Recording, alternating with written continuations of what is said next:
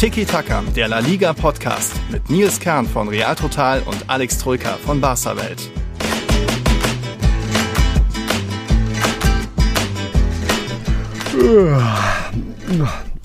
Die zweite Episode von der neuen La Liga-Staffel, die war so, naja, immerhin haben ja noch Barca und Real dafür gesorgt, dass man nicht wirklich einschläft. Passend dazu, liebe Leser, Leserinnen, gab es große Kritik von Betis-Coach Pellegrini. Also es gibt viel zu bereden. Ich habe jetzt nach meiner Nachtschicht auch ausgeschlafen. Alex dagegen ist schon länger wach. Er hatte heute sogar schon eine Podcast-Aufnahme. Also Alex, ich würde sagen, du bist aufgewärmt, gedehnt, bereit für einen weiteren Sprint mit Tiki-Taka. Ich bin aufgewärmt. Servus Nils. 11.30 Uhr Montagmorgen und das ist schon mein zweiter Podcast. Ich, ich bin auf den, auf den Spuren von Mickey Beisenherz, glaube ich. Was, der, der haut ja jeden Tag gefühlt äh, mehrere Podcasts raus, ja.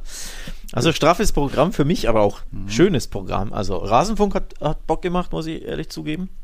Gerade mhm. mit Max Ost, mit äh, Uli Hebel, mit David, dem Franzosen, Experten, oh Gott, wie das klingt, ne? Mhm. Franzosen-Experte, Frankreich-Experte, natürlich Ligue-Experte, da über viele Themen gesprochen, unter anderem über PSG mit Messi und über Barca mhm. ohne Messi haben wir gesprochen. Also mhm. hört euch diesen Kurzpass an zu den ähm, zu drei Top-Ligen, ja, kleiner Querverweis und ansonsten werden wir uns natürlich ausführlich dem La Liga-Wochenende mhm. hier widmen. Ne? Das Ganze gibt es unter www.rasenfunk.de, ist ja so in Deutschland ziemlich bekanntester, vor allem auch fachlich anspruchsvollster äh, Podcast über Fußball. Hier bei Tiki Taka gibt es natürlich nur. Hier ist La es weniger Liga anspruchsvoll, oder was?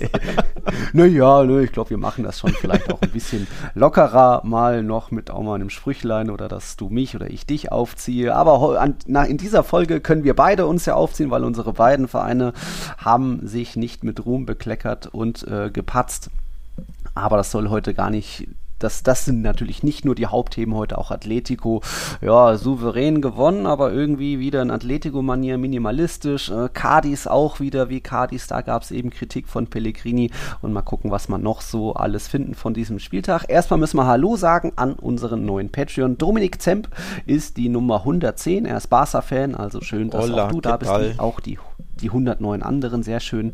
Und ähm, da ich es jetzt so angeteasert habe mit äh, Manuel Pellegrinis Kritik, würde ich sagen, wir fangen gleich mal an mit Betis gegen Cadiz. Da hat eben, also es ging 1 zu 1 aus. Äh, Betis hätte das gut und gerne auch gewinnen können. Cadiz wieder ein bisschen im ja, Zerstörungsmodus oder passiven Modus, 25% Ballbesitz, 62%ige Passquote, das sind die Zahlen, wie man sie aus der vergangenen Saison kennt, aber sie haben sich da irgendwie einen Punkt ermogelt und Pellegrini eben nach dem äh, Spiel gesagt, oder so ein bisschen ge generell gemeckert über die Liga. Das ist die langsamste Liga Europas, wo am wenigsten gespielt wird. Also bezüglich der vielen Spielunterbrechungen. Die Leute kommen hierher, um ein Spektakel zu sehen. Ja, aber das kriegen sie eben nicht zu sehen. Das 1-1 war durchaus spannend. Es gab ein paar gute Abschlüsse. Partidaso von Nabil Fekir. Ich bin echt froh, dass der in der Liga geblieben ist und nicht irgendwie abgeworben wurde von einem, einem Premier League Club. Aber am Ende, ja, doch nur ein Punkt für Betis. Ich finde, Pellegrini hat tatsächlich recht. Schonungslose mhm. Kritik an La Liga und er trifft den Schwarze. Ähm, ich, wir, wir meckern ja hier sowieso jetzt seit mittlerweile gefühlt einem Jahr, dass sehr wenig Tore passieren, ne? sehr viele Spiele einfach mhm. 0-0, 1-1 ausgehen. Gefühlt ja auch der häufigste Tipp. Die Stammhörer wissen das ja, mhm. ne? mit einem 1-1 in La Liga macht man selten was falsch als Tipp. Ähm, auch, an diesem, 0 -0, ja. auch an diesem Wochenende übrigens wieder. Und äh, ja, leider hat er recht. Es wird wenig Fußball gespielt und traditionell natürlich in Spanien. Ne? Viel Schauspielerei. Die Spieler halten sich gerne mal das Gesicht, wenn sie an der Schulter mhm. Äh, gestreift werden. Zeitspiel etc. Also es ist ähm, bemerkenswert, dass ein La Liga-Trainer sowas sagt, aber dadurch, dass er in England war, kennt er halt die andere Seite auch in England, ne? mhm. ganz anders, da wird viel mhm. mehr laufen gelassen geht es viel temporeicher zu, also auch unabhängig jetzt von ne, Schwalben und, und Schauspielanlagen, ja. auch das, das Sportliche auf dem Feld. Der Liga ist gefühlt auch langsamer vom Tempo her. Vom, ne, es geht nicht so, mhm. nicht immer so rauf und runter. Es gibt natürlich immer mal wieder Ausnahmen. Auch an diesem Wochenende die, die ganz, ganz große Ausnahme Athletik Bilbao gegen Barca. Es war ein grandios rasantes Fußballspiel. Mhm. Aber diese Fußballspiele, und jetzt kommt persönliche Meinung von mir, gab es früher häufiger, vor drei, vier, mhm. fünf, sechs, sieben Jahren die diese Spiele nehmen ab, wo es wirklich end-to-end -end rauf und runter geht, wo Vollgas-Fußball gespielt wird. Das ja. ist leider nicht mehr die Norm in, in La Liga in Spanien, sondern die Norm sind eben sehr, sehr, sehr langweilige 0-0, 1-1, 1-0 Spiele. Das kritisiert Pellegrini völlig zu Recht. Ja, da leidet La Liga natürlich auch generell weiter unter Corona-Pandemie. War ja schon in diesem Sommer die Top 5 äh, Liga in Europa, die am wenigsten ausgegeben hat. Das war im vergangenen Sommer ja ähnlich. Jetzt der Schnitt liegt bei, es sind jetzt 37 Tore in den bisherigen 18 Partien gefallen. Das ist dann doch immerhin ein Schnitt von 2,0, aber auch das natürlich der geringste in, unter Europas Top-Ligen. Jetzt gegen Betis, äh, zwischen Betis und Cadiz äh, wäre auch fast nur ein Tor gefallen, immerhin. Ähm, bei Cadiz wurde sich noch in Elfmeter nicht ermogelt, aber Rui Silva da ein bisschen zu stürmisch in Lozano reingestürzt, sage ich mal. Der hat dann natürlich auch das Foul angenommen. Negredo durfte ran an seinem 36. Geburtstag, ist erstmal gescheitert, aber Rui Silva ist ja Neuzugang aus Granada, ist zu früh abgesprungen, Fuß nicht auf der Linie gewesen, also Wiederholung, den hat Negredo sich dann nicht nehmen lassen. Dann haben sie erstmal geführt und sich gesagt, gut, jetzt wird man noch weniger den Ball haben wollen, gehen noch mehr in Verwaltungsmodus, aber zehn Minuten später dann kuriose Szene, als Juanmi nach einer Ecke zur Stelle war. Die Ecke hat er rausgeholt mit nur einem Schuh am Fuß bei seinem Abschluss, aber dann eben das 1-1 erzielt. Ja, und dann ist ja, ein bisschen was ist noch passiert. Ich glaube, zwei Pfostentreffer auf jeweils äh, einer Seite. Fekir eben gutes Partidaso abgeliefert, aber äh, Cadiz hat nicht mehr viel investiert, um irgendwie hier die drei Punkte mitzunehmen. Also da Pellegrinis Kritik absolut berechtigt. Da sind einfach zu viele Spielunterbrechungen dabei, zu wenig flüssiges Spiel. Und da war das Spiel, auch wenn es spannend war, mal wieder ein ganz gutes Beispiel für das Niveau von La Liga. Und übrigens, kleiner ähm, Fehlstart, finde ich zumindest von Betis. Zwei Spiele, mhm. kein Sieg. Hätte ich beide mal so nicht unbedingt gedacht. Ich meine sogar, ich habe zwei, Sie zwei Zwei Siege ja. getippt bei Betis. Also aus Betis Spielen noch null Kicktipp-Punkte geholt. ähm, klar, jetzt so schlimm sind jetzt zwei Unentschieden nicht. Ne? Damit bist du jetzt Neunter in der Tabelle oder aktuell Neunter sind ja heute noch Spiele. Aber ja, nicht, nicht der gewünschte Start von Betis. Ne? Ein kleiner Stotterstart natürlich. Also auch das, glaube ich, kannst du mit ein bisschen mit reinrechnen in den Grund, warum Pel Pellegrini da ein bisschen krummig war. Dass mhm. ja, seine Mannschaft einfach noch nicht gewinnen konnte in zwei Spielen, wo du eigentlich gewinnen musst, wenn man ehrlich ist. Also sechs Punkte ist eigentlich fast schon Pflicht gewesen gegen. Wo haben sie angefangen? Auf Mallorca, glaube ich, ne? Ich mich nicht ja. täusche. War erster Spieltag Mallorca und ähm, ja. Und jetzt ähm, gegen Cadiz, also einen, einen, Aufsteiger im zweiten Jahr zu Hause, das sind eigentlich sechs Punkte, wenn du wieder nach Europa willst, schon ein bisschen Pflicht. Also da ja. hat Betis was liegen lassen. Eigentlich schon. Betis ist aber immerhin auch noch auf dem Transfermarkt aktiv. Da haben sie äh, die Andalusier jetzt unter der Woche sogar ein bisschen das Internet geschmolzen. Es gab ja so, oder ich sag mal, die Transfers in der Liga sind bisher überschaubar, aber so die Announcement-Videos, die sind stark. Und da hat Betis eben so ein Revival von GTA San Andreas gemacht. Ihr kennt das alle äh, mit dem CJ. Oh shit, here we go again. Und da eben Aitor Rubial hat da den CJ gemacht, ist dann ein bisschen durch die Straße gelaufen mit Third-Person-Kamera. Also witziges Video, falls ihr das noch nicht gesehen habt. Und da wurde dann am Endeffekt Hermann Pezzella vorgestellt. Das ist ein 30-jähriger Argentinier, Innenverteidiger, kommt aus Florenz, war schon mal drei Jahre bei Betis. Also da weiter Verstärkung für die ja oft ein bisschen wackelige Abwehr der Andalusier. Macht ein bisschen Hoffnung, dass da ja zumindest das nächste Mal die Null stehen bleibt. Endlich Aber ein Innenverteidiger, ne? Ich, hm. wir ähm, beide, aber ich glaube, ich ins, im Besonderen habe ja schon lange einen weiteren Innenverteidiger gefordert bei Betis und jetzt ist er endlich da. Ich glaube, der wird äh, ein, für Betis wirklich ein sehr, sehr guter Transfer. Ähm, der wird der Mannschaft und dem Verein, glaube ich, sehr, sehr gut tun, wird da hoffentlich die Abwehr ein bisschen stabilisieren. Sehr routinierter, beinharter Innenverteidiger. Also ich glaube, das ist wirklich ein Top-Transfer für Betis. Mhm den ähm, der Club auch dringend gebraucht hat. Also da alles richtig gemacht. Und das Video ist geil, weil mit GTA-Content kriegst du mich immer. Also ich habe es auch direkt geliked und geretweetet. Ja, Man hätte es vielleicht ein bisschen besser machen können, also die Umsetzung. Aber oh, ein bisschen kürzer. Coole, coole Idee natürlich und cooler Transfer, absolut. Also tut Betis gut. Ja. Tut Betis gut, ja. Auch gut getan hat natürlich ihr erstes Heimspiel seit dem 8. März 2020. Ihr erinnert euch bestimmt, das war diese 2-1-Sieg über Real Madrid. Da das letzte Mal Fans im Benito Villamarin dabei gewesen. Jetzt die Fans auch bei Betis zurück, sind ja, ja eins der besten, sag ich mal, lautesten, Fan, stärksten ähm, Fanlager in La Liga. Auch schön, dass es da weitergeht. Und bei uns geht es weiter mit dem Meister, oder? War das jetzt wieder? Wir hatten ja schon am ersten Spieltag gesagt, Atletico wieder, Atletico irgendwie ohne Spannung und Drama, können die nicht leiden. Das war ja dieser enge 2-1 gegen Celta Vigo. Jago Aspas noch das Ding vergeben, dann rote Karten in der Schlussphase. Ja, das war Atleti, aber Atleti war das auch jetzt gegen Elche. Frühes Tor gemacht und dann gesagt, ja, jetzt kommt ihr mal, versucht ihr es mal gegen uns zu treffen. Aber mehr als zwei Fernschüsse waren da nicht dabei von Elche. Ich habe es im Rasenfunk auch schon gesagt. Ähm, typisch Atletico an beiden Spieltagen. Im ersten mit Dusel, mit Ach und Krach 2 zu 1 ja. gewinnen bei Celta und am zweiten Spieltag dieses schmucklose, um nicht zu sagen langweilig hässliche, typische 1-0 von Atletico zu Hause, wo der Gegner ja. gefühlt zwei, drei Torschüsse hat, mehr nicht. Mhm. Du erstickst alles im Keim, machst dein eines Tor und denkst dir danach so, ich habe meinen Soll erfüllt, ja. mehr passiert eh nicht mehr, ihr kriegt eh nichts hin, komm, wir spielen jetzt den äh, Rest der Zeit runter und es ist absolut ereignislos. Ich habe das Spiel nebenbei laufen mhm. lassen. Es ist ja wirklich gefühlt nichts mehr passiert nach diesem Tor. Tor übrigens wunderschön von Co-Super Einkauf Rodrigo des De Paul. Ich habe es in der Vorschau gesagt, das wird ein Monster-Transfer für Atletico, da stehe ich mhm. nach wie vor dazu. Mit diesem Pass auf Angel Correa hat das gezeigt. Das war so ein Pass, den hat er auch bei der Copa America im Finale rausgehauen, aus dem Fußgelenk mhm, genau. auf den durchstartenden Di Maria. Jetzt ähnlich. Der Pass war, wenn man ehrlich ist, natürlich ein Ticken zu weit. Kiko mhm. Casilla stümpert da aus seinem Tor raus und, und ne, ja. haut ein Luftloch. Also eigentlich muss er ihn erreichen den ja. Ball und klären, aber nichtsdestotrotz, ne, toller Pass, toller Lauf ja. und ein geiles Finish von Korea mit, mit dem Außenriss.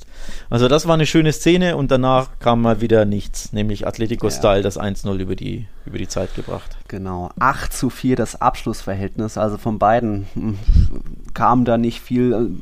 Elche hatte sogar mehr Ballbesitz mit 58 Prozent, aber die konnten einfach nichts damit anfangen. Es ist ja Elche für uns beide äh, ein absoluter Abstiegskandidat. Die haben sich ja schon letzte Saison am letzten Spieltag gerade noch so aus der roten Zone rausretten können und jetzt gegen Atleti eben ein Freistoß war ganz okay, zwei Fernschüsse, aber das war es eigentlich. Also das hundertste Spiel im Wander Metropolitano ging ja schön los, auch Fans sind da zurück, dann wurde der Ligapokal präsentiert, also schöne Feier da, Andacht für die verstorbenen ähm, Corona-Mitglieder bei Atletico. Das waren ganz schöne Szenen, aber danach war es überschaubar. Wobei Simeones Personal ist ja auch ein bisschen überschaubar. Jetzt hat ja noch Hermoso die rote Karte bekommen und dann in der Startelf spannend wieder keine Außenverteidiger, dafür sechs Mittelfeldspieler und dann eben auch noch Debütant De Paul. Da spannend in der Startelf fand ich, dass sich Kondogbia jetzt als Innenverteidiger beweisen konnte. Hat das ja auch ganz gut gemacht, so in dieser Dreierkette. Unter anderem auch noch die, die Balleroberung gehabt vor dem 1-0-Treffer. Also er hat da den Pass gespielt, dann glaube ich auf De Paul und hatte deswegen seinen Anteil an diesem Sieg. Aber es zeigt sich mal wieder, Simeone mag seine Mittelfeldspieler, mag es einfach Spieler irgendwie umzupolen. Also Carrasco neue Rolle, Correa neue Rolle, Llorente neue Rolle, jetzt auch Kondogbia. Schon interessant, wie dann die Spieler dann auch meist funktionieren auf einer neuen Funktion. Saul war ja jetzt auch mal Linksverteidiger und es geht irgendwie. Ja, es geht irgendwie, aber wie es halt geht, ist nicht sonderlich anschaulich. Ne? Also nicht, mhm. äh, also das Spiel konntest du wirklich vergessen. Ich, ich finde, wir reden auch schon wieder fast schon viel zu lange ja. über dieses Spiel. Es verdient Atletico gar nicht, dass man über ihre Heimspiele, dass sie mit Ach und Krach 1-0 gewinnen, ähm, so viel, so, so lange spricht. Und mein Tipp war falsch. Ich habe 2-0 getippt, das wurmt mich ja auch. Warum schießen sie denn nicht das eine Tor mehr? Hinten raus hatten sie, glaube ich, sogar, sogar eine gute Chance, wenn ich mich nicht täusche. Aber ja, also ja. Tipp falsch, unansehnliches Spiel, 1-0 gewonnen. Typisch Atletico. Hm bin, mhm. Bin bedient. Ja, ein 1-0 hatte ich getippt tatsächlich und auch der Triak, das ist glaube ich der Spieltagsgewinner, der hat jetzt schon 16 Punkte, weil der auch Real Sociedad 1-0 gegen Rayo richtig hatte. Unentschieden auch bei Levante getippt, also Hut ab für die 16 Punkte da bei dir, aber es sind ja heute noch zwei Spielchen. Spannend bei Atletico, es gibt ein neues großes Transfergerücht oder könnte da wohl auch bald Vollzug vermeldet werden. Aus der Bundesliga könnte ein Mittelstürmer kommen. Simeone hat schon so verlauten lassen, dass er vorne noch wen will. Jetzt mal Angel Correa ein bisschen umgepolt und vorne spielen lassen. Drei Tore ist natürlich sensationell, aber jetzt auch nicht unbedingt die Zukunft. Und jetzt soll eben jemand von Hertha kommen, den du ganz gut kennst. Ja, du kennst ihn doch auch. Matthäus ja, Kunja, oder schaust du gar keine Bundesliga? das ist nicht dein Bundesliga-Experte. Na gut. Ich habe ihn jetzt eher bei Olympia gesehen. Achso, ähm, ja, tatsächlich wäre ein für mich sehr, sehr, sehr komischer Transfer und sehr also ein Transfer, der nicht zu Atletico passt. Ich halte von Cunha mhm. als Fußballer brutal viel. Für mich ist das so eine ein kleiner Neymar-Abklatsch für, mhm. ja, den kleineren Geldbeutel, so nenne ich es mal. Also er hat wirklich sehr, sehr viel Ähnlichkeit vom Spielstil mit Neymar, im Guten wie im Schlechten. Also super kreativ, dribbelstark, spielt gern hängend, ähm, mhm. ne, starker Techniker etc. Er erinnert wirklich auch vom, vom Körperhaltung etc. An, ne, äh, an Neymar im Positiven, im Negativen auch, nämlich weil er eine Diva ist, weil er Drama mhm. auf dem mhm. Spielfeld macht. Er mhm. meckert mit dem Schiedsrichter, lässt sich fallen, schwalbt manchmal oder übertreibt, indem er sich zehnmal rollt. Manchmal hat er keine Lust, ähm, ne, meckert gegenüber dem Trainer und äh, oder arbeitet nicht mit da hinten. Also es ist wirklich ein kleiner, kleiner Neymar. Und warum erzähle ich das so ausführlich? Weil ich finde, dass so ein Spieler überhaupt nicht zu Cholo und zu Atletico passt.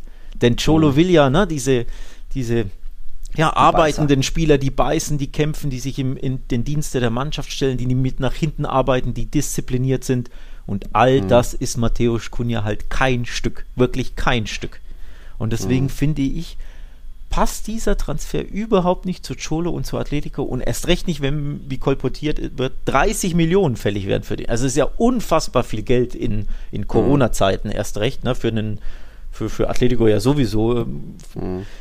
Und das macht für mich keinen Sinn, der Transfer. Erst recht mit Blick auf, es gibt ja einen, der eigentlich gerne hängend spielt, ne? so, so zweiter Stürmermäßig, nämlich Jean Felix. Ja. Der hat schlanke ja. 126 Millionen gekostet, spielt ja. nicht, ist verletzt, schon letztes Jahr immer wieder ähm, auf der Bank gesessen, weil Angel Correa, der eben all das mitbringt, was Cholo will, ne? diesen ja. Biss, diese Nach Laufstärke. Okay fit, ja. Also sprich, Felix hockt eh schon nur auf der Bank, hat seinen Stammplatz verloren, mehr oder weniger. Und jetzt kaufst du nochmal einen neuen Spieler, den du ihn vorsetzt für 30 Millionen, der aber eigentlich nicht zu dir passt als Team. Also ich würde diesen Transfer nicht verstehen, ja. gebe ich ganz ehrlich zu. Ja gut, Felix jetzt nach OP eben noch nicht fit. Das war abzusehen, dass der jetzt erstmal noch seine Zeit braucht bis nach der Länderspielpause. Ähm, Neuzugänge immer das Thema bei Simeone, wenn denn Cunha wirklich kommt. Äh, an Rafa Mir war man ja auch dran und der ist jetzt nach Sevilla, reden wir später noch. Äh, Neuzugänge haben es da immer schwierig, sich gleich in dieses System unterzuordnen, da diese, dieses Simeone-Prinzip zu verinnerlichen. Also glaube ich jetzt nicht, dass Cunha da direkt von den ersten, nächsten zehn Spielen da acht starten wird. Luis Suarez ist ja auch noch da, ist jetzt auch erstmal nur auf der Bank gewesen, weil er da vielleicht auch noch was aufzuholen hat von der Saisonvorbereitung. Also das wird sich dann schon irgendwie einpindeln, aber hast schon recht, es braucht da eher einen Beißer und einen, der sich wirklich unterordnet und äh, es wurde ja in der Rückrunde Dombele, nee, wie heißt der? Dembele von Lyon ausgeliehen. Der kam auch nur irgendwie zu zwei, drei Kurzeinsätzen, hat man dann auch gemerkt, Neuzugänge haben es einfach schwierig unter Simeone, also Tra auch ein Kunja wird Traditionell auch, ich kann die gar nicht alle aufzählen, vor allem Offensivspieler. Lemar hat glaube ich eineinhalb, zwei Jahre Anlaufzeit ja. gebracht, jetzt ist äh, gebraucht, jetzt ist er natürlich endlich angekommen, es hat ewig gedauert. Äh, Gelson Martins hat gar nicht funktioniert als Beispiel. Ähm, da ja. gibt es so, so viele Offensivspieler, die mit denen Cholo nichts anfangen kann, weil sie halt, ja, warum auch immer, mhm. ne, äh, zu kreativ sind für seine Verhältnisse oder weil sie zu wenig nach hinten machen, äh, weil sie nicht diszipliniert ja. agieren. Und Kunja ist das, also ein Spieler, der gar nicht zum Cholismo passt, finde ich. Mhm. Plus, ich finde, sie brauchen ja auch nicht einen hängenden Spieler, sondern, also eine hängende Spitze, sondern sie brauchen eine neue mhm. Nummer 9 oder nicht eine neue, sondern eine weitere Nummer ja. 9, ja. der Suarez ersetzt. Denn Suarez ist was, 34, 35, mhm. ähm, kann und wird nicht jedes Spiel spielen, erst recht nicht, wenn du Champions League spielst, ne, wo du alle drei ja. Tage ran musst. Sprich, du bräuchtest einen, einen, zweiten Neuner, der Suarez ersetzt oder wo du auch mal mit Suarez ne, einfach zwei Mittelstürmer einsetzen kannst. Also für mich macht der Transfer von Kunja für, für Atletico weniger Sinn, für andere Vereine schon mehr. So für die Valencia, Sevillas dieser Welt, weil er einfach ein toller Fußballer ist. Also ich habe ihn auch gerne in La Liga. Aber unter Cholo, wie soll mhm. das funktionieren? Also ich bin echt gespannt, sollte es natürlich dazu kommen. Ist ja noch nicht fix, ne? Also wir reden ja so, als wenn es fix wäre. Ähm, ist ja noch nicht der Fall. Mal gucken, ob es dazu kommt. Ja, so lange hat Atletico trotzdem noch den aktuell Führenden der Torschützenliste gemeinsam mit Vinicius Junior. Jetzt Angel Correa alle drei Tore von Atletico erzielt. Das ist zuletzt einem 2011 gelungen. Das war ein Kolumbianer. Falcao hat das letzte Mal alle drei Atletico-Tore erzielt. Und auch spannend bei Angel Correa. Wir haben ihn ja auch schon oft kritisiert, dass er ein bisschen der Chancentod war.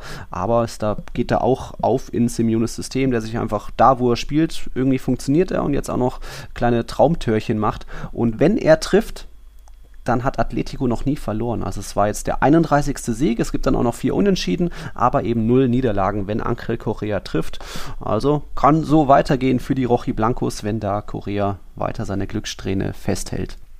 Gut. vom Meister zum zum Topspiel eigentlich am Samstag im San Mames. Für Barca ja gerne mal so ein, äh, ein schwieriges Stadion, jetzt auch noch die Fans zurück. Äh, das hat man schon gemerkt, dass da einiges gegen. Aber im Endeffekt die Löwen aus Bilbao wurden gezähmt durch einen Löwen, durch euren Top-Neuzugang. Naja, Depay naja, Moment, das Moment, San Mames. Moment. Gezähmt wurden sie nicht. 1-1 ging es ja, aus. aber 1-1 also vom Spielverlauf wäre ja ein Sieg nicht unverdient gewesen für Bilbao. Ja, aber da zähmst, du zähmst ja die Löwen nicht, wenn du mit Ach und Krach einen Punkt rettest in der 75. oder so. Na, da muss ich dein, deine Metapher ja, hier ein bisschen korrigieren. Na gut. Na gut. Aber ähm, was du natürlich richtig äh, angesprochen hast hier, Bilbao war brutal motiviert. Also habe ich auch bei meinem Tipp nicht einkalkuliert. Ich wusste, dass es mega schwer wird. Und irgendjemand mhm. hat uns auf Twitter auch ähm, geantwortet, wie jetzt hier Glaubt ihr echt, dass, mhm. dass Barca äh, gewinnt? Und ich habe gesagt, naja,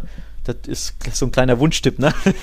ja, bei dem Tipp ist der Wunsch des Vaters, der Vater des Gedanken. Natürlich wusste ich, also für mich war 1-1 oder 1-2 war so äh, Cointoss, ne? Münzwurf. Und ich habe mich dann in der Hoffnung, dass Barca den guten Auftritt von Real Sociedad wiederholen kann, ähm, habe ich mich für 2-1 Barca entschieden. Ja, im Nachhinein hätte ich mal 1-1 getippt, denn aber mhm. ich muss auch dazu sagen, so stark hätte ich Athletik Bilbao nicht eingeschätzt. Nee. Ja, beim, was nee. war es, 0-0 in Elche am ersten Spieltag, ja. war ja auch wieder so ein mhm. langweiliges Spiel, wo nichts passiert. Und dass die jetzt 300 Prozent mehr geben, ne, war schon krass. Ja. Aber auch da wieder typisch diese Mittelmaßteams, sobald die Großen kommen, ne, sobald Real und Barca kommen und die haben äh, Stadionpublikum, da geben die halt wirklich 100 Prozent mehr. Und das hast du bei dem Spiel gesehen. Das war wirklich ja. krass, wie der Athletikclub angelaufen ist, gepresst hat. Also ja. Wahnsinn. Top, top Leistung ja. von denen, echt sich auch immer irgendwie durchgebissen in den, in den, in den entscheidenden Szenen. Da gab es so diesen Zweikampf. Eric Garcia versucht im Strafraum so ein bisschen gegen äh, Iñaki Williams abzuschirmen, aber der setzt sich einfach durch und kommt doch noch zum Abschluss. Also ich glaube, so viele Abschlüsse wie Iñaki Williams da in diesem Spiel hatte, hat er in den letzten zehn Spieltagen nicht gehabt. Das war schon ein äh, großes Spiel. Dann auch noch Sunset, diesen krassen Lattentreffer aus der Drehung einfach rangehauen an die Latte, das Leder. Sollte nicht sein. Im Endeffekt, Barca hat ja auch noch ganz gute Chancen. Also Breathwaite äh, vielleicht den Miss of the Season schon gezeigt, als er früh in der sechsten Minute irgendwie das ja, einfach übers freie Tor schießt.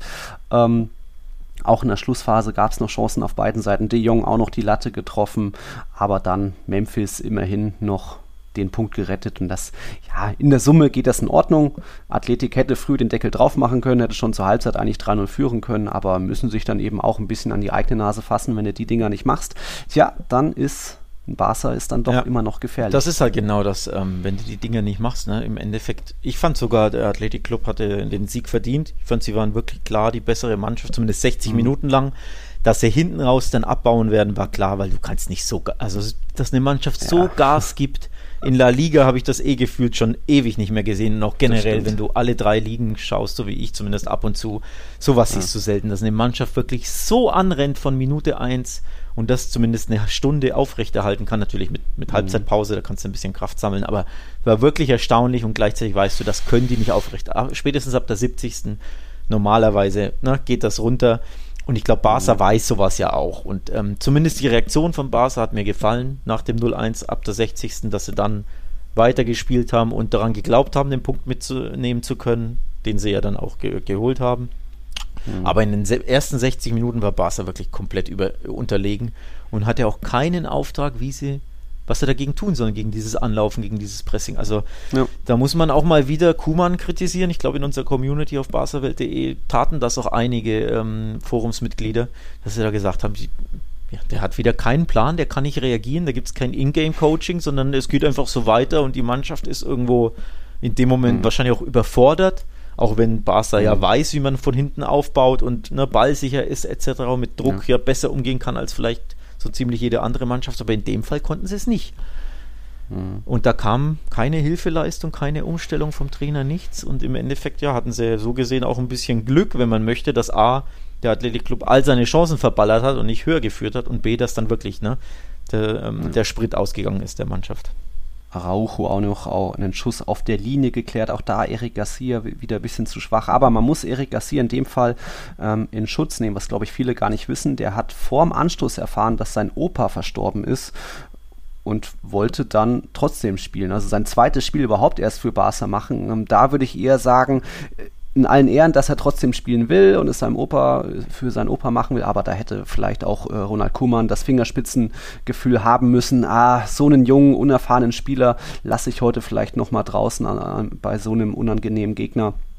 Ähm, das konnte ja fast nur schief gehen und er hat ja dann auch wirklich drei, vier sehr unglückliche Szenen gehabt. Am Ende noch die rote Karte. Logisch, dass er da Nico Williams faulen muss, aber hat ja auch den Ball schlampig gegen ja, ihn verloren. Ja. Also der hat blöd gelaufen für Erik Garcia. In dem Spiel hat er wirklich Lehrgeld gezahlt. Klar, mildernde Umstände aufgrund des, des Todes seines, seines Großvaters. Das ist sehr, sehr krass, dass man da auflaufen kann. Kann ich mir mhm. gar nicht vorstellen, wie man das, mhm. wie man da mental, seelisch den Hebel umschalten kann. Also finde ich wirklich krass, ziehe ich meinen Hut vor. Ähm, will mich da auch nicht groß zu äußern. Musste er spielen, wollte er spielen, hat Kuman, da fehlt Kuman das ähm, Fingerspitzengefühl mhm. oder hat äh, Erik gesagt, nee, ich will unbedingt, sagen wir mal, mhm. pathetisch für meinen Opa spielen. Das ja. weiß ich nicht, maße ich mir nicht an, aber im Spiel selbst kann man sagen, er hat absolut Lehrgeld gezahlt. Was ja überhaupt nicht verwunderlich ist. Der Mann hat was? 17 Profispiele gefühlt auf dem Buckel. ähm, zumindest für, für Man City, ne? Und jetzt ein paar ja. EM-Spiele, ein paar Olympiaspiele, aber Olympia ist ja auch ne, unter Vorbehalt. Und jetzt ja. das zweite Spiel mit Barca überhaupt gegen so einen bissigen Gegner, dass du da, da Probleme mhm. haben wirst als was 19-Jähriger, ist ja irgendwo klar. Also im Nachhinein muss ich schon auch sagen, ich, ich persönlich hätte, unabhängig jetzt von der Großvatersache, lieber Araujo Piquet gesehen, weil Pic mhm. Araujo, hast du gesehen, der kann körperlich mithalten, der ist schnell, der ist kräftig, der hat auch ein bisschen mehr Erfahrung in solchen Situationen, kennt die Liga, kennt den Gegner schon. Also ich habe mich eh schon gegen Real Sociedad ähm, gewundert, dass Garcia gesetzt war und dass er jetzt erneut unter diesen Voraussetzungen auch ja. wieder aufläuft von Anfang an, hat mich gewundert und im Nachhinein musste er schon sagen, nicht unbedingt die beste Wahl. Ne? Genauso wie Piquet übrigens aufstellen, auch nicht die beste Wahl. Ja. Die andere Story. Hat doch Kuman noch gesagt, er ist fit, 100 Prozent und dann, wie lange hat es gedauert, dann war er ja. wieder verletzt. Also ganz ehrlich, ah. ne? ich bin jetzt kein Trainer, ich bin kein Physio, ich bin kein Fußballspieler, mhm. aber in all der Zeit, wo ich Fußball sehr, sehr genau verfolge, wenn ein Spieler ja. unter der Woche kleine Muskelbeschwerden hat oder generell mhm. es zwickt und zwackt in der Wade im Oberschenkel, Leute, dann darf der nicht spielen am Wochenende, weil das immer wieder auf, also das weiß doch jeder, dass das verschlimmert wird und aufreißt oder im schlimmsten Fall, ne, richtig, er sich ja. richtig verletzen kann.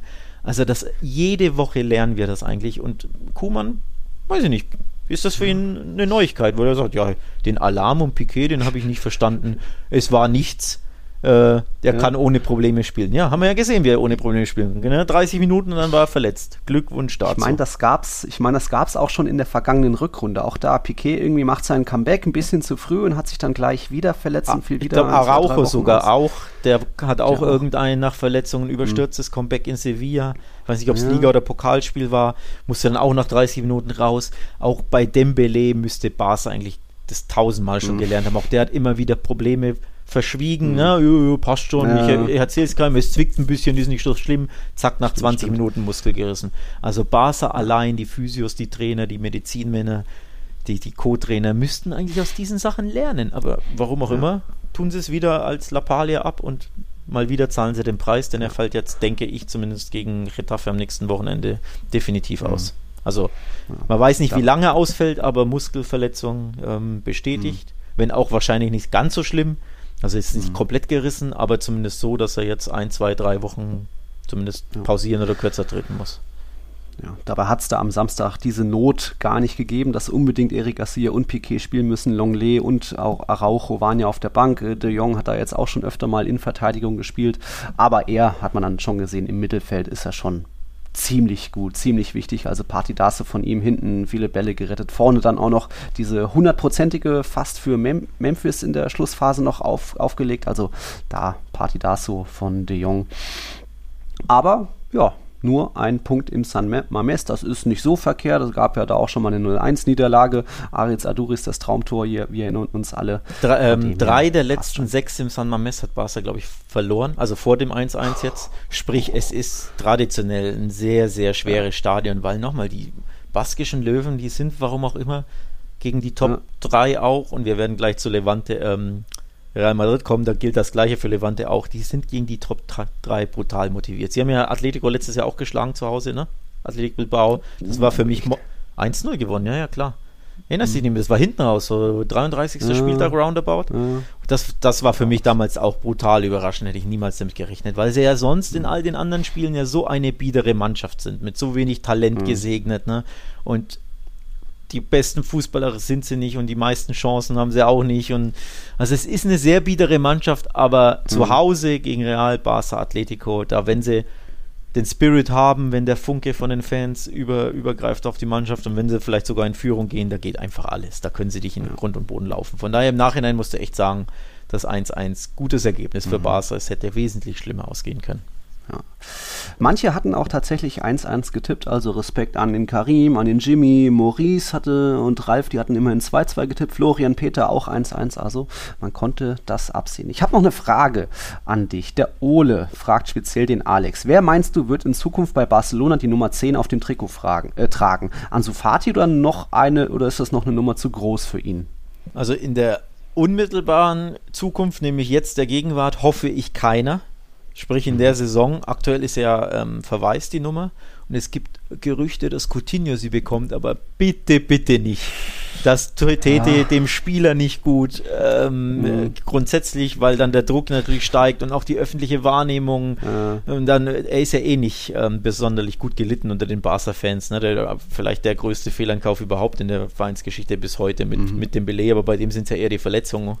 Ähm, mhm. und dann willst, dann geht Messi deine Vereinsikone und dann übernimmst du auch noch die 10 von ihm in der, in der Saison, wo er wechselt. Tu das bitte nicht. Also Barca muss doch hoffentlich so klug sein und äh, ihm das nicht antun oder hoffentlich ist er so klug und verzichtet darauf.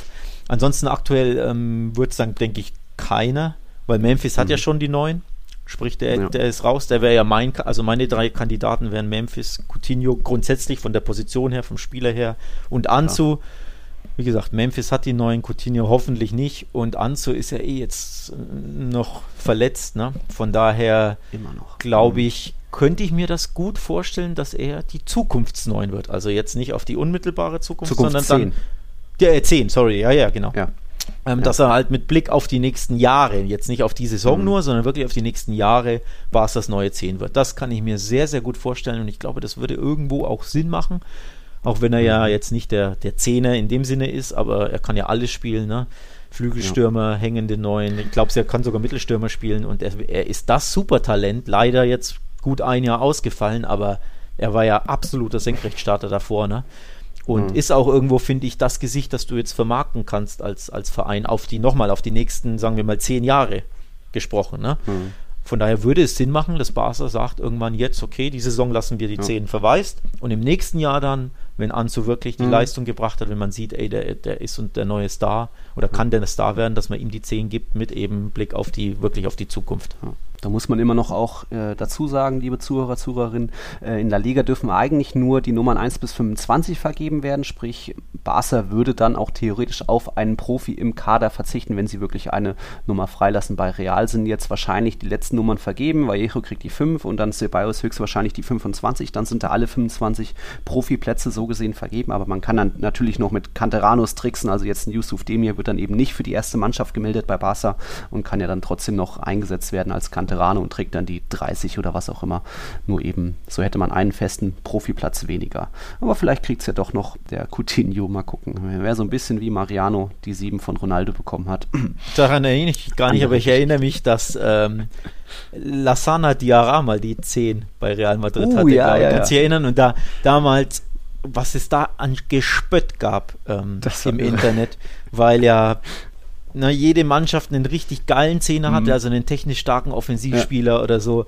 Und dann das Real Madrid mit diesem ja. langweiligen Zerstörer, der nur Querpässe kann und ein Sechser ist.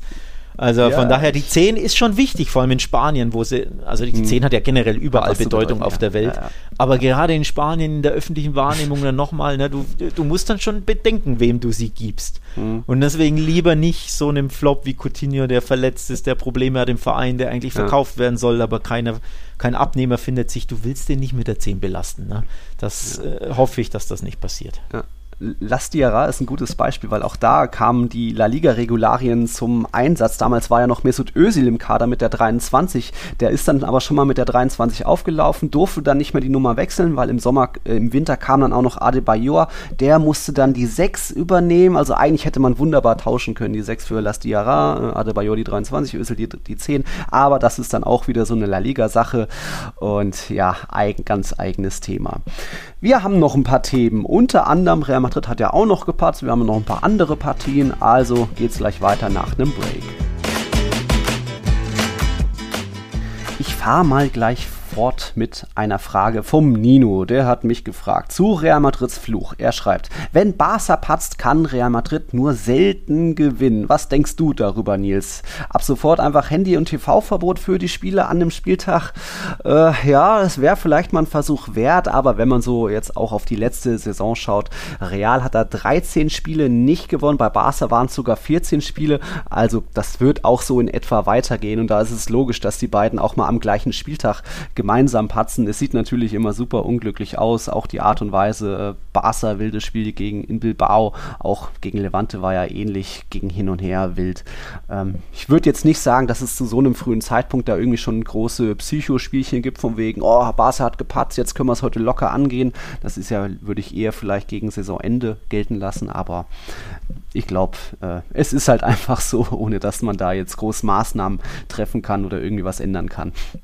Ja, es war, es ist im Endeffekt unerklärlich, dieses 3 zu 3, wenn man ehrlich ist. Also ich glaube auch nicht, dass da ähm, psychologisch so viel vorgefallen ist bei Real Madrid, dass man sagt, man unterschätzt den Gegner, weil wenn man auf die erste Halbzeit schaut, das war ja überhaupt nicht der Fall. Sie sind ja da raus und haben klar dominiert, waren sowas von die bessere Mannschaft, haben auch wirklich sehr, sehr gut gespielt. Du hast das, glaube ich, auch zur Halbzeit getweetet, ne? Dynamisch nach vorne, ähm, mhm das hat, da hat eigentlich schon sehr, sehr viel gestimmt. Isco war stark übrigens, zumindest in der ersten Ach, Halbzeit wow. hat, er mir, hat er mir sehr, sehr gut gefallen. Gefühlt fünf Kilo leichter, zentral, ja. also weiter hinten gespielt, dadurch, dass äh, Modric und Groß, glaube ich, haben gefehlt, ne? Jo, ähm, jo. Dadurch hat er weiter hinten, also zentraler im Mittelfeld gespielt, hatte mehr Verantwortung im, im Spielaufbau, hat ihm mega gut getan, wie auch fünf Kilo weniger wahrscheinlich zu haben. mir auch gut getan. Also hat, mich, hat mir wirklich gut gefallen. War ja. viel spritziger, Real hat gut gespielt. Ähm, und dann passiert irgendwas zur Halbzeit, was man nicht so wirklich erklären kann. Ja. Nämlich bei dir fehlen dann vielleicht 5%, weil du denkst, oh, das war jetzt bisher so easy, der Gegner kann heute gar nichts, cool, da können wir einen Gang rausnehmen. Mhm. Und Levante findet vielleicht den 1, 2, 3, äh, findet 1, 2, 3 Gänge mehr, weil der Trainer Umstellung macht oder die richtige Ansprache findet und plötzlich hast du eine ja. komplett andere zweite Hälfte, die man aber logisch so auch nicht unbedingt erklären kann, zumindest womit ich niemals gerechnet hätte. Niemals. Also dass das Spiel noch so wild wird. Also da ist natürlich wieder viel Momentum-Gequatsche dabei, dass äh, Levante da so ausrastet. Noch ein bisschen individuelle Fehler. Lukas Vasquez hebt das Abseits auf, ist dann auch nicht nah genug dran an Roger Marti. Der hat dann das Glück, dass der Ball nicht vom nassen Rasen gestoppt wird, sondern doch irgendwie drüber kullert, wohingegen in der ersten Hälfte der Ball ja ständig abgebremst wurde. Das verrückt. Und dann, wenn Levante gegen Real spielt, irgendwie ein Golasso, Volley, Traumtor gibt es immer. Morales diesmal nicht, aber José Campagna hat dann eben nach super super Flanke, also aus spitzen Winkel musste auch mal so in den Winkel treffen gegen Courtois. Absolutes äh, starkes, starkes war, Traumtor, war wirklich, kann man nicht logisch erklären. War wirklich ein Morales Golasso, der, der liebt ja eigentlich, eigentlich. solche Volley-Dinge. Also sprich, Kampagne hat sich das ganz klar von seinem Mitspieler, von seinem Kapitän ja. abgeguckt im Training. Ja. Eindeutig, äh, wirklich Wahnsinn. Mhm. Und ja, man muss tatsächlich sagen, ähm, Levante äh, den Hut vorziehen. Also die erste Halbzeit war für mhm. mich körperlos, mhm. blutleer, ja. ähm, wirklich schwach von Levante all around. Deswegen dachte ich auch, da geht gar nichts mehr. Das wird ein lockeres 2-0, 3-0, 4-0 für Real. Und dann aus dem Nichts ne, äh, ändert sich das Spiel, aber eben eigene Fehler. Du hast Vasquez angesprochen, das mhm. ist einfach stümperhaft. Das, der steht da zwei Meter weiter hinten. Alle anderen drei Spieler ja. der Viererkette spielen auf Abseits, nur er nicht. Da hast du wieder gesehen, naja, kein ge gelernter Rechtsverteidiger. Ja, genau. Wir hatten es ja schon häufiger in dem Podcast. Ja. Das Risiko musst du einfach eingehen, wenn du einen Flügelstürmer hinten rechts aufstellst. Ne? Dem fehlt halt manchmal die Defensive Awareness. In dem Fall hat man es leider genau. gesehen. Und ganz ehrlich, über David Alaba darfst du schon auch sprechen beim, äh, was war es dann, 3-2 Führungstor, ne? Die Freistoßflanke, die ihm was ins Gesicht fällt oder so. Oder wie war das? Ah, beim 3-2 meinst du? Naja, gut, Nacho geht zum Kopfball naja, hoch, kommt knapp nicht dran und dann fällt er auf. Ja, aber auch da Defensive Awareness. Du bist Verteidiger, mm. die mhm. Flanke kommt in deine Richtung. Ja. Du musst ja damit rechnen, okay, vielleicht werde ich den wohl köpfen müssen. So, und nicht davon Unlucky, überrascht sein. Ja. Und mit er mitten in der ja. Luft fällt dir die, die Pille auf den Kopf und dann, also das war auch einfach grottenschlecht verteidigt. Also zwei. Ja, grottenschlecht. Naja, schon.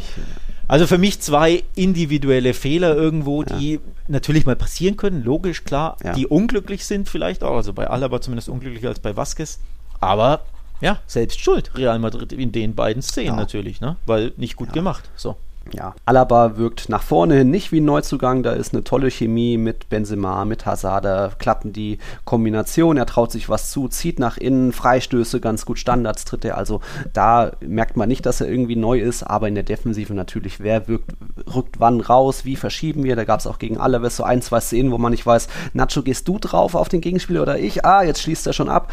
Aber ähm, da, daran kann man nur arbeiten. Das wird natürlich besser mit dem Verlauf der Saison. Und ich glaube, als äh, Innenverteidiger wird er noch mal ein bisschen mehr Impact auf seine Nebenmänner haben, auf seine Kollegen. Jetzt als Linksverteidiger ist er da vielleicht auch ein bisschen zu sehr äh, am gucken, hä, was muss ich machen, wo stehen die Innenverteidiger? Also ich glaube, das, das kann nur besser werden. Trotzdem wieder gutes Spiel von ihm gemacht. So gesehen zwei Pre-Assists. Beim 1-0 hat er ja Benzema geschickt, der dann äh, Bell das 1-0 aufgelegt hat. Und dann auch noch das 3-3. Da hat er auch auf Benzema gespielt und der dann Vinicius dieses Golasso vorbereitet. Also er hat seinen Impact, ist, ist da, traut sich was zu auf dem Platz, hat keine Angst. Man merkt die Erfahrung von ihm an. Da wird er schon noch äh, ein sehr, sehr wichtiger Spieler für Real Madrid werden. werden da habe ich keinen Zweifel. Ja. Ich habe eine Frage an dich.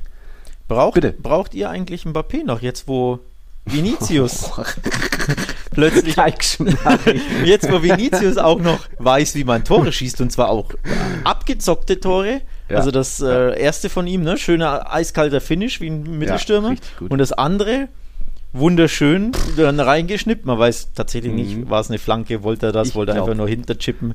Wahrscheinlich weiß er es selbst nicht, wenn man ehrlich ist. Aber ja. traumhaft gemacht. Er hat ja. den Speed, er hat jetzt plötzlich die Kaltschnäuzigkeit, du hast es angesprochen, drei Tore in zwei Spielen. Braucht die mhm. Mbappé überhaupt noch? Da ist doch der neue, der neue ja, El Bicho im Sturm. und das als Joker auch noch in zwei Einsätzen. Ich glaube, letzte La Liga-Saison hatte er auch nur drei Tore dann auch noch die rote Karte äh, provoziert von Aitor Fernandes. Also er ist da weiter eine Waffe und Carlo Ancelotti hat ein bisschen hervorgehoben, dass er mit ihm ja, am Abschluss arbeitet, ihm auch mitgibt, hey, mach einfach nicht so viele Ballkontakte, komm schneller zum Abschluss, mach's, mach sicherer, geradliniger. Das hat man gemerkt, dass er da einfach mal cool geblieben ist vom Tor. Hat man ja noch nicht so oft gesehen, irgendwie seine Tore, wenn er Tore gemacht hat. Irgendwer immer noch abgefälscht oder ihm vom bisschen vom Schuh abgerutscht. Ähm, ja, aber Mbappé, ja, doch, wäre schon trotzdem noch willkommen. Es sieht jetzt ganz gut aus, dass man nicht mehr ganz so abhängig ist von Benzema. Jetzt Bale auch ein trockener Abschluss, einfach mehr muss er nicht machen. Äh, Vinicius macht die Tore. Trotzdem, ähm, es wäre schon noch gut, vorne weiter Weltklasse zu haben, motivierte Weltklasse, die dir sofort helfen kann. Vinicius wird ja trotzdem eine Wundertüte sein und nicht in jedem Spiel, äh, wird jetzt nicht am dritten Spieltag dann drei Tore machen. Diese Serie wird ja nicht so weitergehen. Also äh, man braucht schon noch vorne weiter Weltklasse, auch wenn Hazard war okay das Spiel, aber auch er noch lange nicht der Alte und Bale wird jetzt auch der Zielspieler sein, aber nicht groß am Spiel teilnehmen. Also in Mbappé bringt dir so viel mit, mit Geschwindigkeit, einfach Konterstärke. Doch, doch, den können wir schon noch holen, aber das wird wohl nicht passieren. Nicht in diesem Sommer. Na gut. Na gut, na gut. Ah, wen hat man noch? Bell hat mal gesagt, jetzt spannend. Äh, ohne Luca Toni, also Modric und Groß, ja, kann schief gehen. Aber ich glaube, summa summarum, so ein Punkt gegen Levante ist keine Schande. Wir haben schon oft gesagt, kein Team hat mehr Punkte geholt gegen die Top 3 in La Liga in der vergangenen Saison. Jetzt schon mal Real Madrid geärgert. Mal gucken, was mit, gegen Barca und gegen Atleti wieder passiert. Da gab es ja auch ein paar Dinge vergangene Saison ich bin zufrieden mit dem Spiel, weil es ist so, ich habe endlich mal wieder das Gefühl, das ist ein Spiel, das kann man sich in der Wiederhol Wiederholung nochmal anschauen. Real Madrid macht endlich wieder Spaß, flüssige, schnelle, direkte Kombinationen. Auch einfach mal Hazard traut sich was zu, Benzema kombiniert gut. Bale hat scheinbar auch wieder Bock, zumindest diesen einen Abschluss hat er gemacht. Real macht Spaß kann so weitergehen. Nächstes Mal dann gegen Betis und dann Anfang September gegen Celta Vigo bin ich wahrscheinlich wieder im Stadion dabei. Drei, drei Auswärtsspiele in Folge übrigens, weil du Betis angesprochen hast, jetzt im Benito mhm. Villamarin. Und wenn sie da wieder nicht gewinnen sollten, und das ist ja von den drei Auswärtsspielen eigentlich das schwerste auf dem Papier, ganz ehrlich. Betis ist ja einfach schwer zu knacken mhm. ne? und ähm, zu Hause vor allem ziemlich mächtig. Tja, dann ja. äh, sitzen wir hier und dann werde ich dich fragen, geht da schon die erste kleine Mini, Mini, Mini-Krise los? Denn ganz immer, ehrlich, immer. du, ja, Moment, das ist ja jetzt nicht meine Meinung, ja. aber du weißt ja, wie die ja. Marker und AS dann berichten so und wie die Stimmung dann in Madrid vor Ort ist, in den Gazetten im Blätterwald etc. Den ganzen, das ist, du redest den Ausrutscher jetzt schon ein bisschen schön gegen auswärts bei Levante sind drei Punkte Pflicht. Und zwar für Real genauso wie für den FC Barcelona. Aha. In Bilbao, finde ich, ist es eher mal okay, ja. unentschieden, wenn die anlaufen wie die, wie die Wiesel, wie die Berserker. Genauso wie mhm. in Betis finde ich nicht ganz so tragisch oder sagen wir mal bei Celta Vigo oder so oder in, in Mestalla in Valencia. Ne? Das sind so sehr, sehr schwere Auswärtsspiele, wo, ja. wo du mit rechnen kannst und wo du mit dann ist es nicht so schlimm, wenn du mal einen Punkt mitnimmst. Aber ich finde bei Levante eine eigentlich absolut grauen Maus. Und wenn du dann auch noch führst und klar überlegen bist, da, das ist ein Fehler. Das, also das ist ein, zwei ja. verschenkte Punkte für mich. So. Ja, für mich ist da eben noch die spielerischen Elemente im Vordergrund, von wegen, die Mannschaft hat da doch irgendwo eine Zukunft und wenn jetzt ja, noch gut, die Neuzugänge ja, da, da integriert sind, dann, dann läuft das nee, besser. Spielerisch Aber war das schon letzten, gut. Ja. Und von den letzten fünf Gastspielen von Real bei Levante hat man nur zwei gewonnen. Also da jetzt das zweite Unentschieden, noch eine Niederlage. Da kann man schon mal stolpern. Trotzdem natürlich Pflichtprogramm. Da mussten sie kehr gegen so ein Mittelfeldteam. Aber ja, es ist ja trotzdem noch Saisonstart, so ein bisschen Saisonvorbereitungscharakter nach nur zwei Testspielen. Also dass man nicht gleich die neun Punkte holt, war schon abzusehen, wäre schön. Aber wenn es dann sieben sind, kann ich damit auch gut leben. Barca, Atleti werden auch noch ein paar Mal stolpern. Also mal schauen. Schauen wir doch mal, was noch so in La Liga war. Wir haben ja die Torarmut ein bisschen angesprochen. Espanyol gegen Villarreal, 0-0, ja, sehr überschaubar. Ähm, Real Sociedad mal wieder gewonnen nach dem, ja, der Auftaktniederlage im Camp Nou. Da war es im Endeffekt ah, natürlich, wer sonst Oyarzabal, ein Elfmeter mal wieder souverän verwandelt. Ähm, ja, David Silva hatte noch eine ganz gute Chance.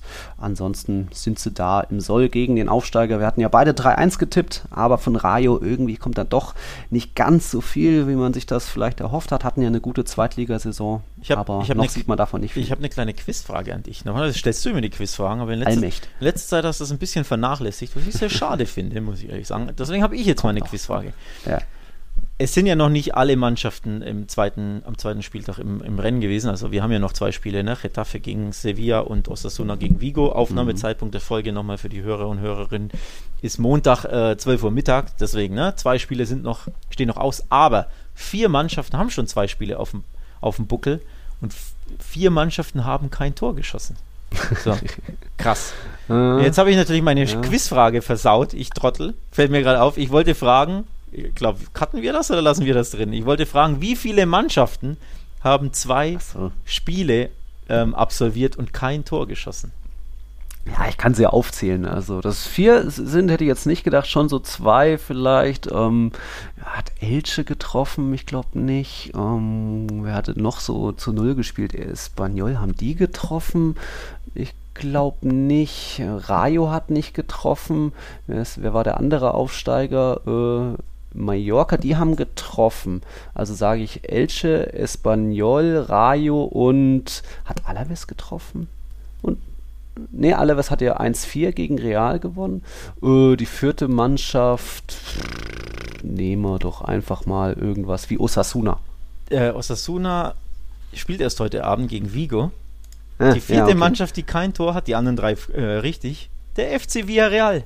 Zweimal oh, 0 zu 0. also es ist schon, es ist schon ein bisschen krass. Ja. Vier Mannschaften, die kein Tor haben. Klar, ähm, geht man da automatisch auf Abstiegskandidaten mhm. und natürlich äh, zu Recht ja. ne, und Aufsteiger, ja. aber Villarreal, Junge, Junge, das ist schon dünn, ne? Zweimal 0-0 zum ab. Auftakt. Ja.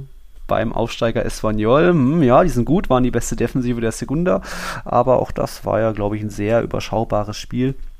Und dann am ersten Spieltag haben sie gepatzt. Wo waren sie da? Am Montag gegen Granada. Ja, ja, hm, ja naja, hm. Granada ja auch wieder ein bisschen so im passiven Zerstörungsmodus, äh, wieder sehr schlechte Ballbesitzwerte. Was waren das nur? Ähm, 59% kamen an gegen Valencia, die, bei denen kamen immerhin 69% der Pässe an, aber schon auch wieder sehr überschaubar. Immerhin noch Bakker einen Traumpass ausgepackt auf Luis Suarez, also den von Granada, der hat es dann gemacht und natürlich bei Valencia, wenn da ein Tor fällt, dann Elfmeter, dann Carlos Soler 1-1 ging da, glaube ich, auch in Ordnung. Und ja, Valencia unter Bordalas, zwei Spiele, zwei Tore, zwei Elfmeter. Irgendwo auch wieder und, bezeichnend. Und zwar zwei äh, Elfmeter, die ich beide nicht gegeben hätte, muss ich dazu sagen. Also zwei mhm. sehr, sehr schmeichelhafte äh, Elfmeter. Unser Kollege Sid Lowe in Spanien ging sogar noch ein paar Schritte weiter und gesagt, zwei klare Fehlentscheidungen und er versteht nicht, warum im Zeitalter das war der war da nicht eingreift und ähm, den Schiedsrichter überstimmt und ihm sagt, guck dir das nochmal an, das ist kein Elfmeter. Mhm. Also ähm, ich finde beide mindestens strittig, aber ich bin tatsächlich ziemlich bei Sid. Ich hätte beide nicht gegeben als Schiedsrichter oder als wahr, muss ich ehrlich sagen. Also von daher ja. Valencia und Bordalas mit Glück, finde ich. Ja. Jetzt gegen Granada war ja ähm, Gaia im Strafraum, der holt so sehr weit aus zum Schuss, hat so den Ball vor sich, könnte abschließen, wartet und verzögert fast ein bisschen und wartet eben auf den Kontakt irgendwie von Puertas, der so natürlich ein bisschen stümperhaft hinter ihm ist und da an ihm vorbei will. Natürlich gibt es da irgendwo einen Kontakt. Gaia wartet drauf, lässt sich fallen. Also ja, schon auch eher wieder soft, gebe ich, stimme ich dir Vor allem, ich konnte in den Wiederholungen gar nicht erkennen, ob er ihn wirklich gefault hat, Puertas, Gaia, oder ob Gaia mhm. einfach nur in den Boden tritt. Also in den drei, vier Zeitlupen, die ich so, gesehen habe, konnte ich das hm. nicht erkennen. Und wenn ich schon gar nicht erkennen kann in der Zeitlupe, da kann ja auch keine Elfmeter geben. Ne? So. Hm. Abgesehen davon, dass ja, wie du schon sagst, also letztes Jahr haben wir so viele solche Elfmeter gesehen.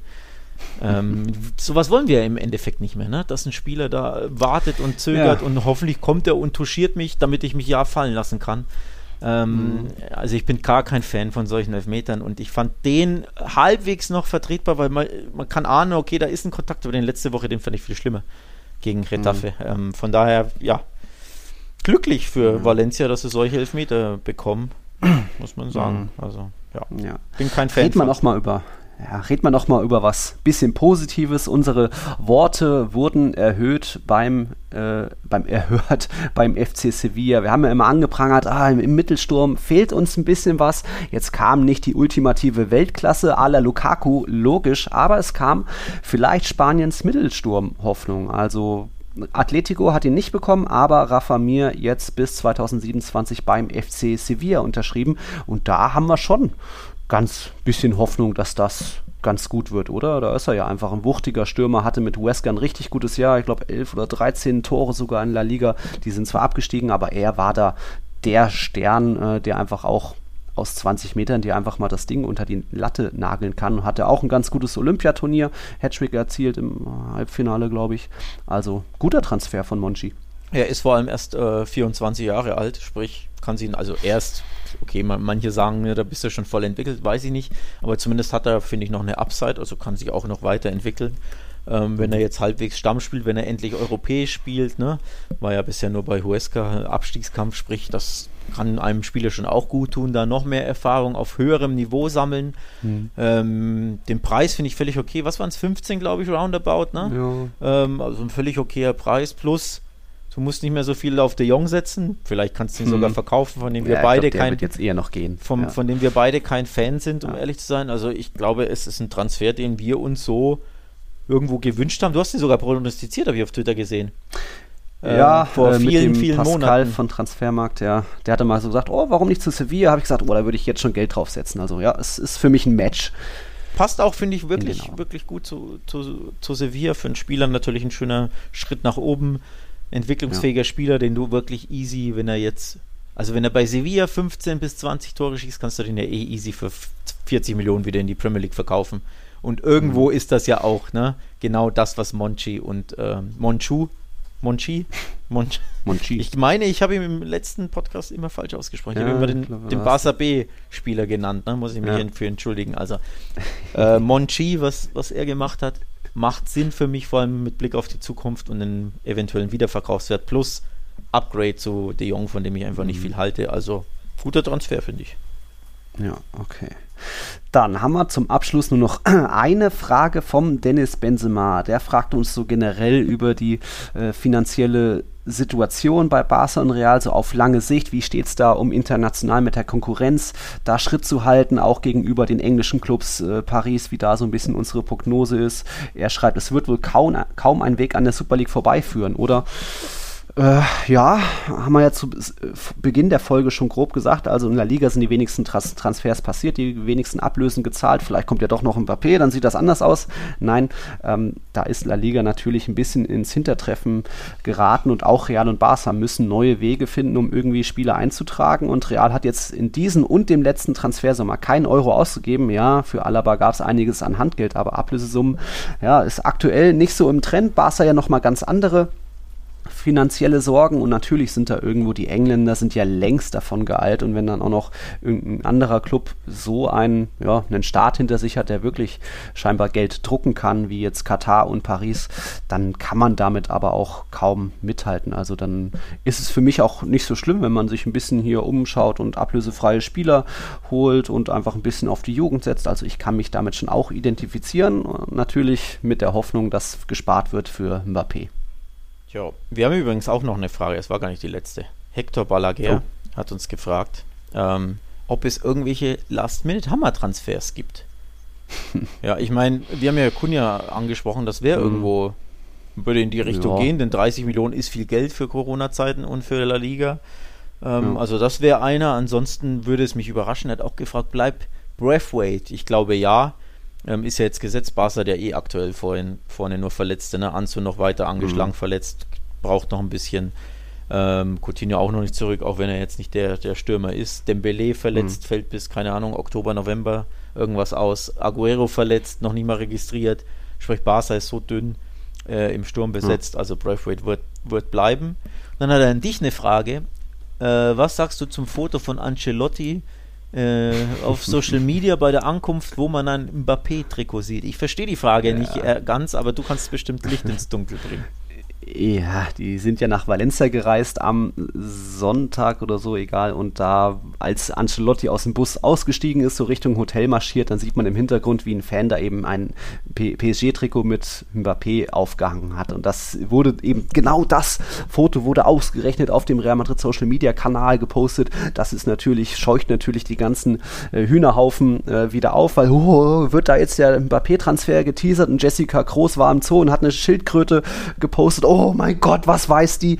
Das hat nichts zu bedeuten. Das ist natürlich ein Zufall, aber je mehr man schaut und irgendwo versucht, was zu finden, findet man natürlich auch mehr. Ähm, das hat nichts zu bedeuten. Gut, also Nein. kein Mbappé Monster Mega Hammer Transfer. Oder vielleicht doch. Wir warten ich, es mal ab. Vielleicht ja, aber ich glaube nicht dran. Äh, äh wir warten dran. es mal ab. Ansonsten, mhm. äh, Hector hat übrigens, und jetzt die Überleitung von mir, galant, mhm. wie ich finde, galant, die äh, Frage auf Discord gestellt.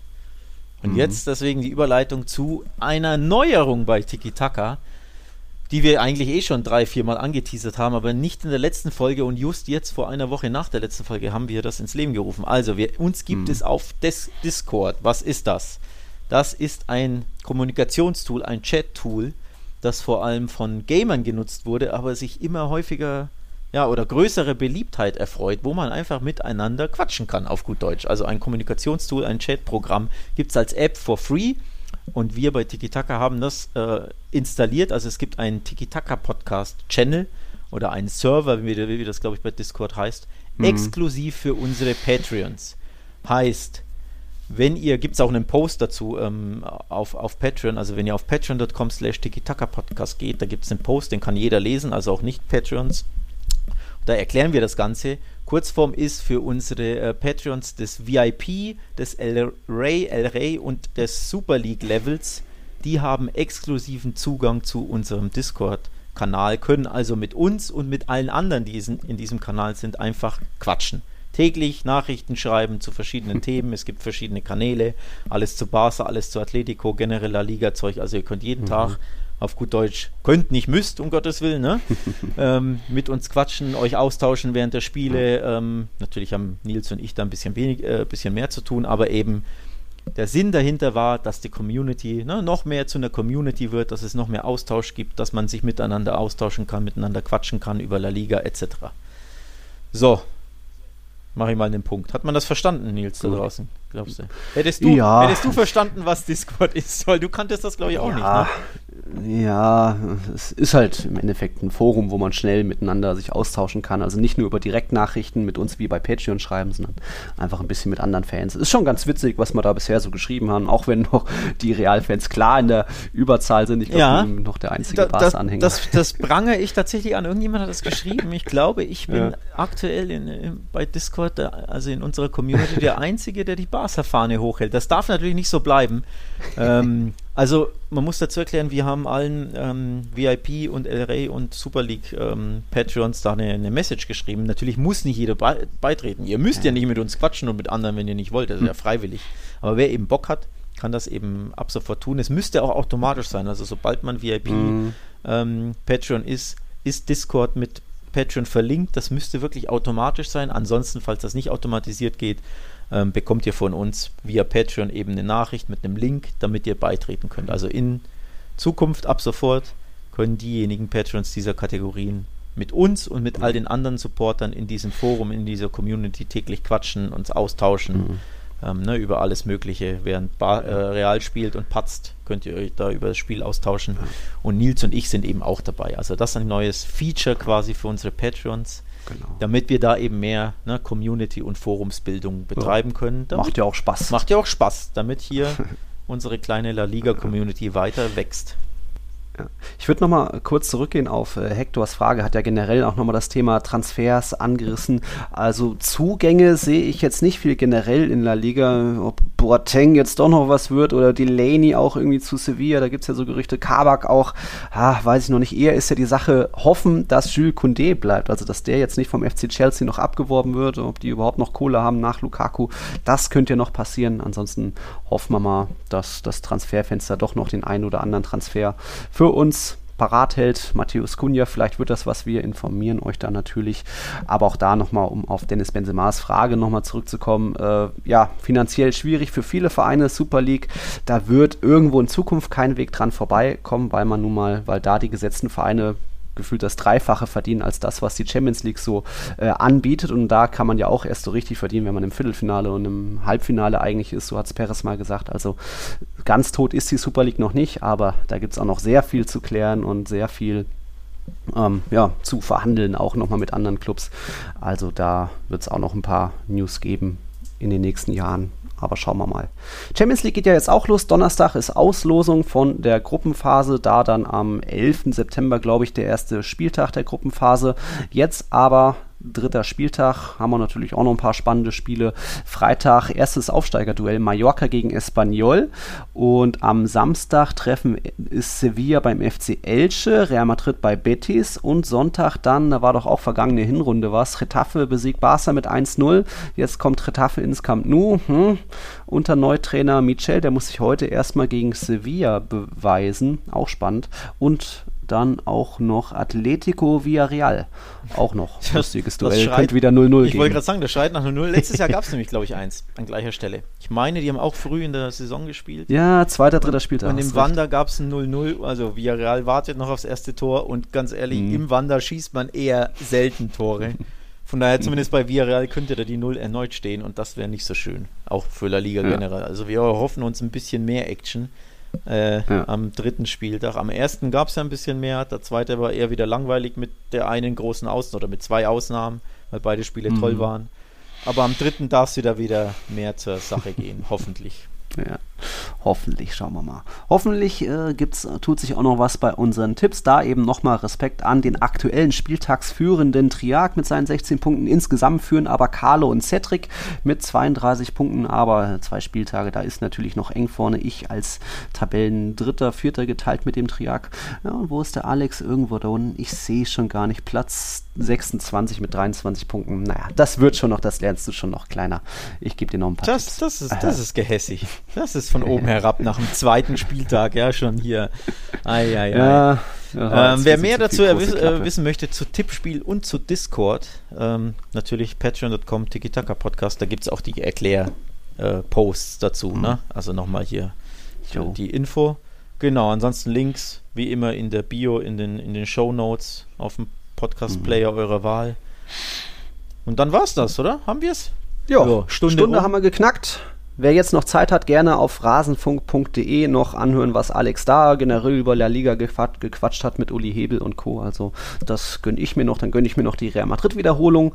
Und dann habe ich gestern Abend noch Spider-Man A New Universe aufgenommen auf Pro7. Also Tja, das nur zur Info. Wahnsinn, ne? Vielen Dank fürs Einschalten. Wir hören uns dann sehr wahrscheinlich nächsten Montag wieder.